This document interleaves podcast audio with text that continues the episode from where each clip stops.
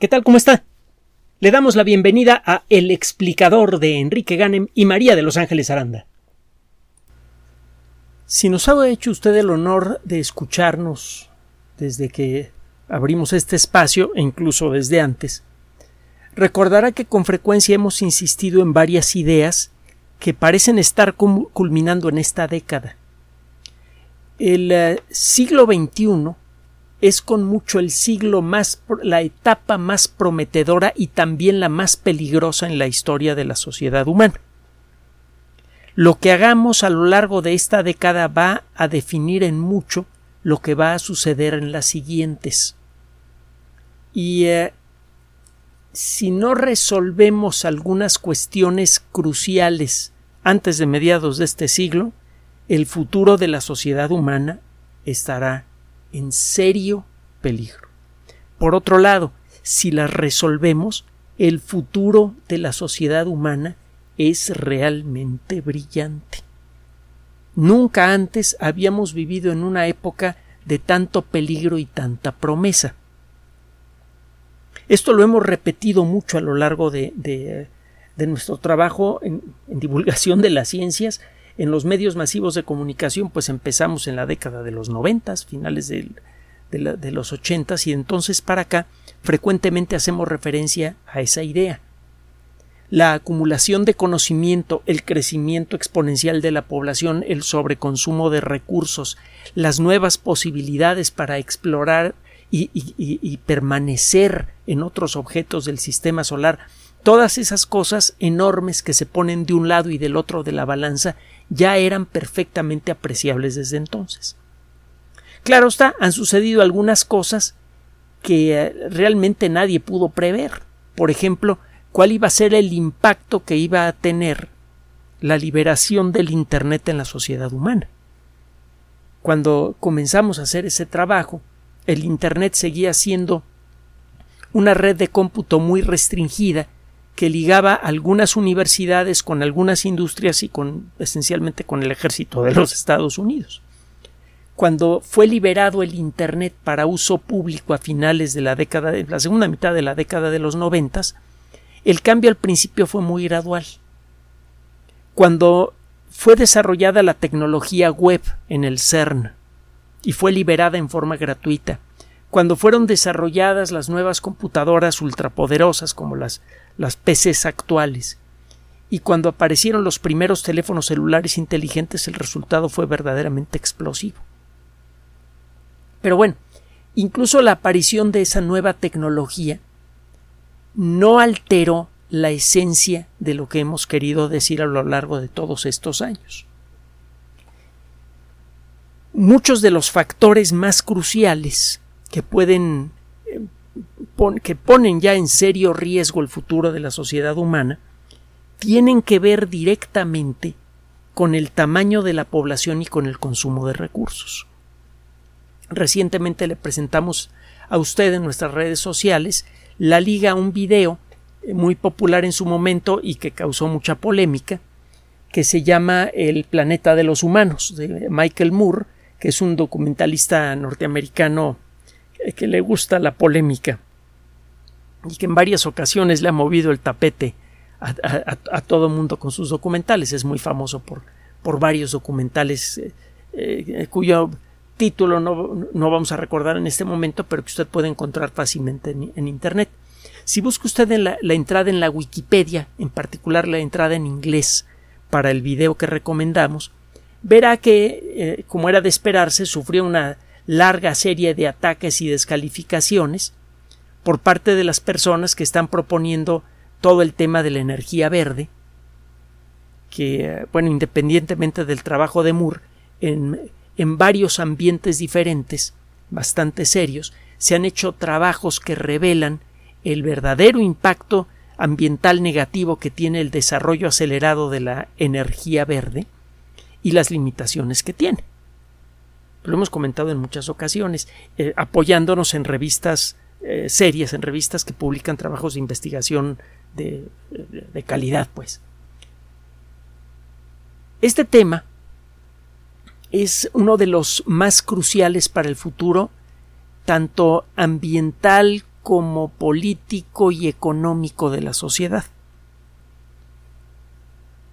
De todos los bienes, los grandes bienes estratégicos que maneja la sociedad humana, la energía es uno de los pocos que está a la misma altura que la comida. Lo primero que necesitamos producir en cantidades eh, suficientes y distribuir de manera razonable es comida. Y lo mismo pasa con la energía. Cualquiera de esos factores falla y la sociedad se viene abajo. Así de fácil.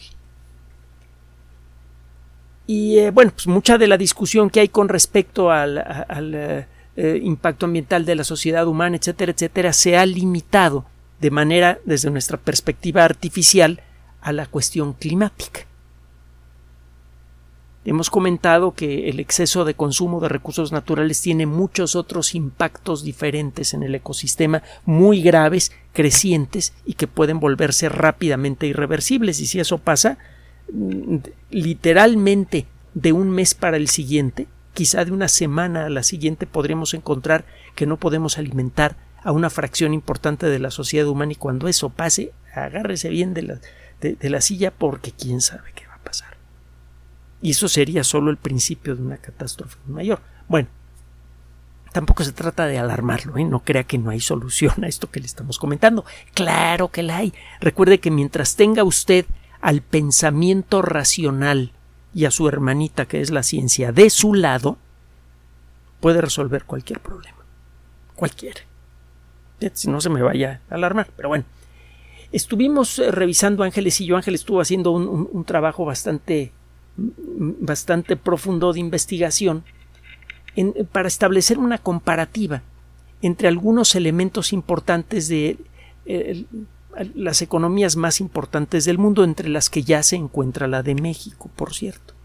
Recuerde que a lo largo de toda la historia de, nuestro país, que es muy breve, como país independiente, eh, nuestra economía siempre ha estado por los suelos porque hemos tenido un montón de guerras, nos han invadido todo el mundo, hemos tenido que repartir bofetones por todos lados, luego tuvimos una guerra interna que fue espectacular por lo terrible, eh, la guerra civil española que se considera verdaderamente espantosa, costó la vida como de 300 o 400 mil personas aquí, en la revolución se, fue más de un millón de personas. Tota-, y luego hemos tenido una larga cadena de gobiernos muy institucionalizados que, bueno, pues han generado una larga serie de problemas que usted y yo conocemos muy bien y que han retrasado gravemente el desarrollo del, país. Bueno, por primera vez en la historia, en, fechas recientes, en fecha, estamos hablando quizá de la última década y media, una cosa así, dos décadas cuando mucho, nuestro país ya comienza a figurar entre las primeras economías del mundo. A esto vamos a regresar un momento más. Si usted compara el Producto Interno Bruto de estos primeros, eh, digamos, 15 eh, países, no 20, sino 15, y, eh, bueno, no, 20, el, trabajo que, que, hizo Ángeles involucra a las primeras 20 economías del planeta. Y estaba bastante completito. Usted puede repetirlo. Si usted busca en eh, el Producto Interno Bruto de las primeras 20 economías y eh, lo compara contra la densidad de población y la, la superficie de cada país que están eh, relacionados y las emisiones de CO2 empiezan a salir algunas cosas muy interesantes. Usted podrá encontrar información sobre el Producto Interno Bruto de los principales países del mundo, de las principales economías del mundo, en varias fuentes diferentes. Están las, Naciones Unidas, está el Banco Mundial. las cifras exactas cambian de una fuente a otra. Es muy difícil estimar el Producto Interno Bruto, es un dato que además está cambiando. Lugares pero los lugares relativos son los mismos en todas las estimaciones. El eh, Producto Interno Bruto más grande del mundo es el de China, seguido por Estados Unidos, la India, Rusia, Japón, Irán, Alemania, Corea del Sur. México ocupa el lugar número 15 en términos del Producto Interno Bruto únicamente. El Producto Interno Bruto le da a usted una idea de la actividad económica que hay en cada país. Ahora, si quiere usted darse una idea de qué tanto está trabajando la gente, qué tantos recursos está utilizando para realizar su labor y por lo tanto qué tanto impacto ambiental en promedio produce cada persona en cada país, utiliza usted un dato adicional al Producto Interno Bruto. Si usted utiliza nada más el Producto Interno Bruto como indicador del tamaño de la economía de un país, puede sacar conclusiones equivocadas. Final de cuentas, eh, si usted tiene un Producto Interno Bruto muy grande, pero la población es súper gigantesca, en realidad la fracción que le toca a cada persona del Producto Interno Bruto, suponiendo que estuviera distribuido de manera uniforme, es relativamente baja. Eh, el nivel de riqueza de la población es, eh, no es tan alto como uno podría imaginar. Tiene usted un país como China con un Producto Interno Bruto bastante grande, déjeme ver, del orden de 30 millones de millones de dólares, y eh, tiene una población de 1.200, 1.300 millones de habitantes, la realidad es que para para cada persona la cantidad de trabajo desarrollado, la, eh, contribución para el Producto Interno Bruto, la contribución promedio de cada habitante es relativamente baja. Tiene una superficie enorme, es uno de los países más grandes del mundo. Como consecuencia de esto, la densidad de su población mm, es ah, importante, pero no tan ni mucho menos eh, tan grande como la de otros países. La densidad de población de China es de alrededor de 148 y medio personas por kilómetro cuadrado. Los Estados Unidos tiene una superficie eh, bastante grande también, comparable a la de China. Es un poquito más grande los Estados Unidos que China, pero las superficies son muy parecidas, solo que la densidad de población es menor y su Producto Interno Bruto es también un poco menor al de China. Solo que la contribución que cada habitante hace al Producto Interno Bruto es mucho mayor. El, el, habitante promedio de los Estados Unidos está generando más que el habitante promedio de China, por el momento. Si China llega a ponerse en, estos términos al mismo nivel de productividad que los Estados Unidos, su Producto Interno Bruto va a ser como tres veces más grande que el de los Estados Unidos, porque la población anda, la diferencia de población anda por allí de, como de cuatro veces, más o menos. No de tres, sino de cuatro veces. Si usted nada más toma las emisiones de CO2 de cada país, las emisiones anuales de CO2 de cada país, podría caer en la tentación de decidir que quien más está contaminando son, por ejemplo, los chinos, que emiten eh, una cantidad de, de dióxido de carbono como tres veces superior a la que emite los Estados Unidos. Esa es la primera sensación que da. Una vez que, considera usted todos los factores, se dará cuenta que el ciudadano promedio de los Estados Unidos emite mucho más dióxido de carbono que el ciudadano promedio de China, solo que como hay más chinos que estadounidenses, las emisiones brutas de China son mayores. Es interesante esto porque normalmente cuando se quiere evaluar la contribución que hace cada país al problema de la contaminación ambiental, la estimación se queda en eso, en lo que contribuye cada país. No parece considerarse eh, un factor de corrección por la población, por la productividad individual de la población en términos de dióxido de carbono. En, si usted hiciera un ajuste, usted encontraría que esta tabla eh, habría que cambiarle el orden de sus factores. El país que más emite CO2 es China. También es el que tiene eh, mayor población, una población mucho mayor que la de otros países. Todas las emisiones promedios por ciudadano no son tan altas. Y esto significa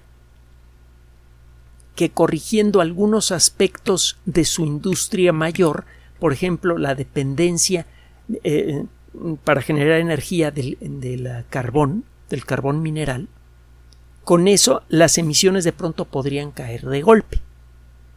Si en China, como se está haciendo ahora, se empiezan a eliminar las plantas generadoras de electricidad que utilizan carbón y se cambian por plantas que realmente generen energía verde y las únicas fuentes de abundantes de energía verdaderamente verde confiable son los reactores nucleares. Ya sé que a mucha gente le sacan ronchas las ah, eh, le saca ronchas la energía nuclear y no es para menos después de ver lo que pasó en Chernóbil, etcétera. Pero bueno, si uno ve las cosas con objetividad, si uno se eh, estudia la historia de lo sucedido en Chernóbil, etcétera, etcétera, eh, y ve uno cuál es el registro de seguridad de los reactores, por ejemplo, en Francia, en donde llegaron a generar el 97% de toda su electricidad con reactores nucleares, se dará cuenta que la energía nuclear es realmente viable. Y no solamente es viable, sino es deseable. Sobre todo si agrega usted el, asunto de los reactores nucleares de cuarta generación, que pueden utilizar mucho mejor su combustible nuclear, que generan residuos nucleares mucho menos peligrosos, eh, que tardan más en producir estos desechos nucleares porque usan por más tiempo su combustible, que son mucho más seguros. Eh, si usted les corta las líneas de enfriamiento, estos reactores de cuarta generación se apagan solitos, no se derriten, etcétera, etcétera, etcétera. Entonces, si usted considera todo esto en la mezcla, se dará cuenta que lo que se le puede pedir a cada país en términos de contribuir a, la reducción de emisiones de gases que pueden afectar la atmósfera es diferente. El ciudadano chino en promedio no genera tanto dióxido de carbono como el, como el, ciudadano estadounidense. Aunque China genere mucho más dióxido de carbono, el trabajo que tiene que hacer China para reducir sus emisiones es en muchos sentidos más fácil de realizar que el que hay que realizar en los Estados Unidos. En pocas palabras, si China cambia sus eh, plantas de carbón por reactores nucleares de diseño moderno, ultra seguros, de que usan su combustible por mucho tiempo, sus emisiones de dióxido de carbono van a caer estrepitosamente en muy poco tiempo. En Estados Unidos habría que cambiar muchísimas cosas para, para reducir las emisiones de carbono en términos de producción de energía. Ah, y me faltaba comentarle otra cosa. Si usted tiene la curiosidad de buscar cuáles actividades humanas son las que más emiten dióxido de carbono, se va a ir de espaldas. La producción de energía ciertamente tiene un papel importante en la contribución eh, que hace la sociedad, en, las emisiones de dióxido de carbono de la sociedad humana. Pero si usted ve cuánto dióxido de carbono eh, es emitido, por ejemplo, por la fabricación y uso del concreto, ya verá, hágame caso, busque esa información en Internet. Si yo nada más se la digo, ni me la cree o a lo mejor se le olvida. Si usted tiene la curiosidad de buscar cuáles son los rubros que contribuyen a las emisiones de dióxido de carbono, verá que la, producción de energía no es la más importante. Vea, por ejemplo, cuánto contribuye la agricultura para las emisiones de dióxido de carbono. Es de las principales fuentes de emisiones de dióxido de carbono. Y el problema de la agricultura es que no podemos moverle mucho ni podemos reducir la producción agrícola porque cada día se agregan 330 mil nuevas bocas que alimentar a este planeta. Cada semana se agrega el equivalente a una ciudad de dos millones, más de dos millones de habitantes. Es un crecimiento verdaderamente brutal y el ritmo de crecimiento sigue aumentando, poco a poco, pero sigue aumentando. Entonces, no podemos detener el desarrollo de la agricultura, que es, según a quien le pregunte usted, la principal generadora de dióxido de carbono. En algunas eh, fuentes de información, le digo, cada quien ofrece datos diferentes porque son puras estimaciones, pero en varias fuentes de información se indica, por ejemplo, que el transporte, en particular el uso del automóvil privado, contribuye quizá entre un 10 y un 15 o 17% en las emisiones totales de dióxido de carbono. Así que si cambiamos todos los automóviles de gasolina por automóviles eléctricos, no vamos a conseguir reducir en mucho las emisiones de dióxido de carbono, sobre todo si considera que la fabricación y mantenimiento de los automóviles eléctricos va a involucrar emisiones.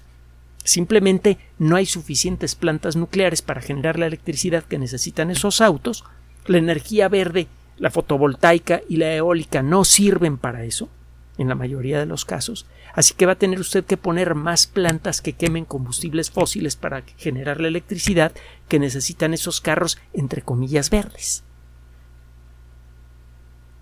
Entonces, déjeme organizar las ideas que estamos exponiendo aquí con, con cierta rapidez y emoción. Cuando se evalúa el problema de las emisiones de dióxido de carbono, frecuentemente se recurre al tema de la famosa huella del carbono. No vamos a examinar a fondo este tema porque tiene muchos vericuetos y la lista de cosas por criticarle es larguísima. Aquí le vamos a ofrecer nada más algunas ideas. Generalmente el análisis de la emisión de carbono se hace a nivel de país.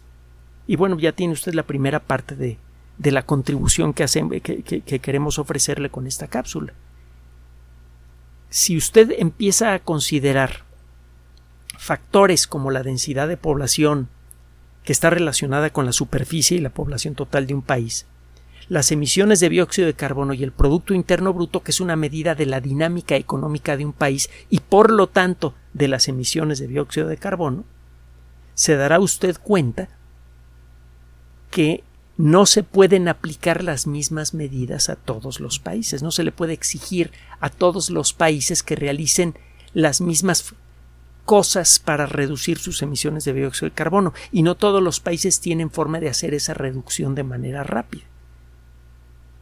China, que es el principal emisor, podría, le digo, reducir de golpe sus emisiones en el corto plazo con la construcción de reactores nucleares, algo que está haciendo activamente. Otra idea. Muchas de las de las peores fuentes de emisión de dióxido de carbono son intocables, como la agricultura. Cuando menos en el corto plazo no sabemos cómo reemplazarla por otra cosa. Otra idea. Ah, por cierto, con respecto a lo que estaba diciendo hace un momento, si usted hace una tabla como la que hizo Ángeles, verá eh, la tabla fue ordenada con relación al PIB. En el primer lugar está China, en segundo lugar Estados Unidos, en tercer lugar la India. En la última columna están las emisiones de dióxido de carbono.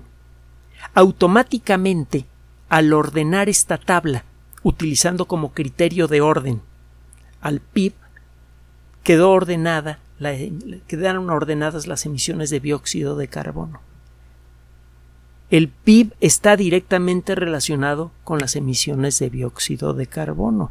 ¿Quiere usted recortar las emisiones de dióxido de carbono? Agárrese bien de lo que te le hacía por lo que le voy a decir. Hay que recortar el PIB. Hay que limitar la actividad industrial y reducirla. Hay que reducir el tamaño de las economías del mundo. ¡Ay, mamá! Eso sí que es. Mire, es un poco como en la época, como en el Renacimiento, decir que este que eh, eh, eh, hacer algún comentario que pusiera en duda a, la, a, la, Virgen. La persona que hizo esto, que fue Giordano Bruno, lo quemaron vivo. Dicen que también por decir que había planetas alrededor de otras estrellas, pero el principal motivo fue el otro. hay cosas que no se deben mencionar aunque existan documentos que eh, este, al respecto, ¿no? No se deben mencionar esas cosas. Bueno, no se debe decir nunca que hay que reducir el tamaño de las economías, pues vea la tabla, hágala. A mayor PIB, mayores emisiones de dióxido de carbono. Punto. Entonces, quiere reducir las emisiones de dióxido de carbono, reduzca el PIB.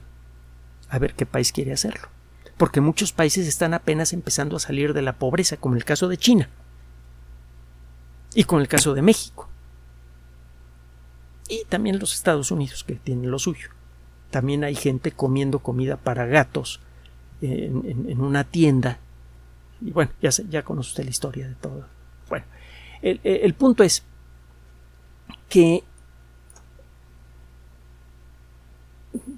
si usted empieza a analizar de cerca el tema de la huella de carbono, encuentra una serie de inconsistencias con las propuestas que se hacen para corregirlo.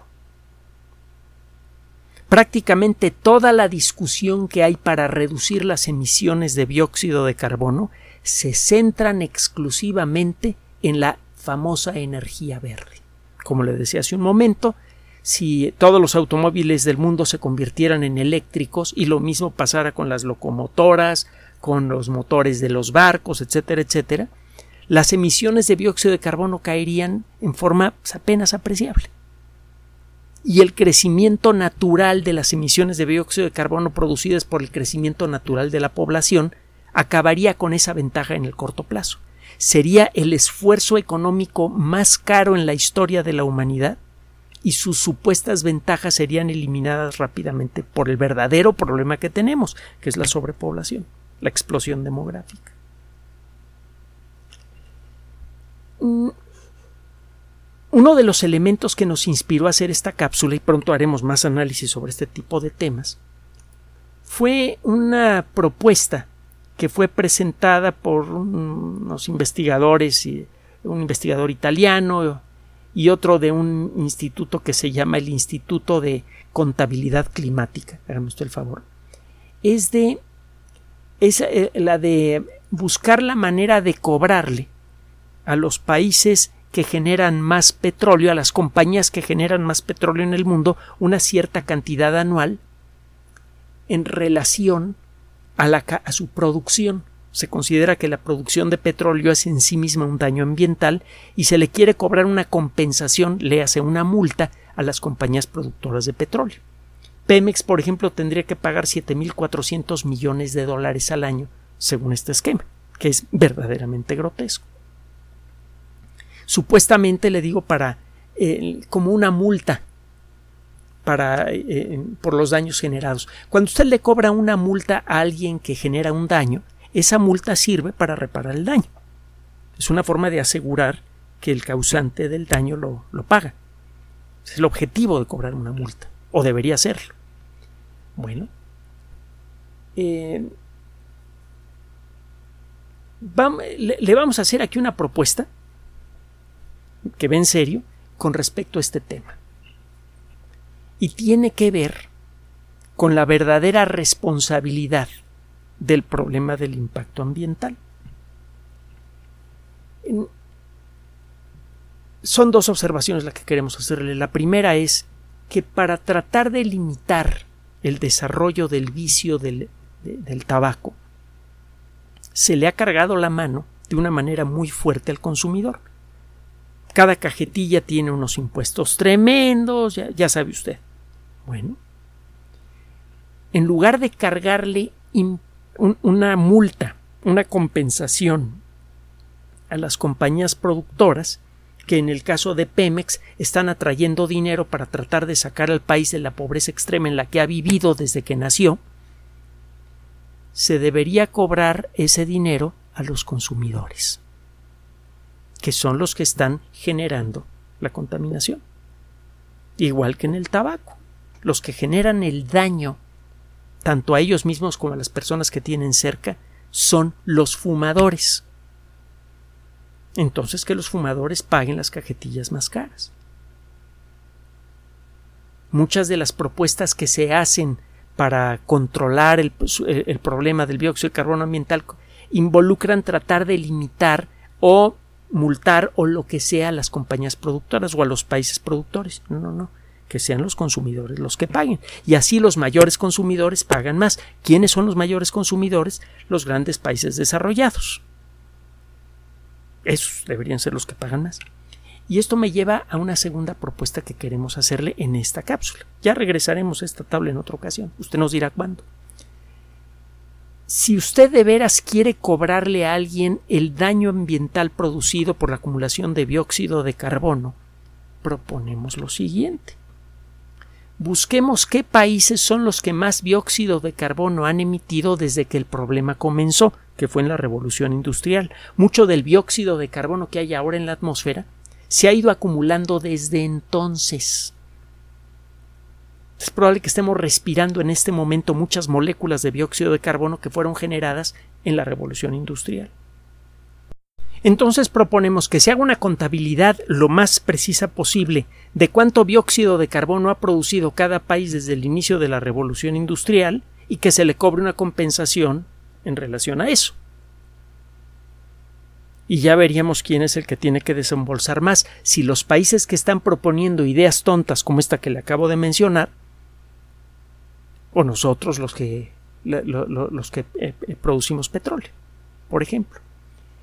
Eh, mucho de lo que se comenta con respecto al calentamiento global antropogénico, sobre sus causas, sobre la forma de controlarlo, etcétera, etcétera, si lo analiza de cerca, con lupa, tiene inconsistencias y a veces se esconde detrás el viejo esfuerzo que hacen los países que han sido dueños de colonias de volverse a ser de esas colonias que han perdido. Mal haríamos en un país como este, que apenas está empezando a salir en algunas regiones de, de su territorio de la pobreza, en caer en esa trampa. ¿Qué opina usted? Gracias por su atención. Además de nuestro sitio electrónico www.alexplicador.net, por sugerencia suya tenemos abierto un espacio en Patreon, el explicador Enrique Ganem, y en PayPal, el explicador patrocinio por los que gracias a su apoyo sostenemos este espacio. Puede usted descargar gratuitamente estos audios en formato MP3 en Spotify y en iTunes como El Explicador sitio oficial y en SoundCloud como El Explicador y con formato de video en YouTube en El Explicador sitio oficial. Recuerde nuestras redes sociales de siempre, Twitter Enrique-Ganem y en Facebook Enrique Ganem sitio oficial, El Explicador y los grupos que usted ya conoce. Finalmente, El Explicador siempre somos María de Los Ángeles Aranda y Enrique Ganem. Gracias.